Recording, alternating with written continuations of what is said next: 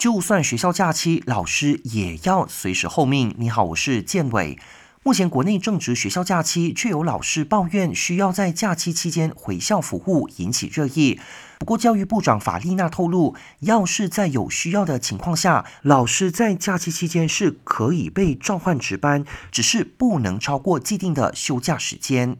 另外，法丽娜鼓励所有学校携带学生参与联合国教科文组织的活动，作为课外学习活动。尤其被列为世界遗产城市的马六甲，以增强学生和学校教师在这方面的认知，共同保护和宣扬国家遗产。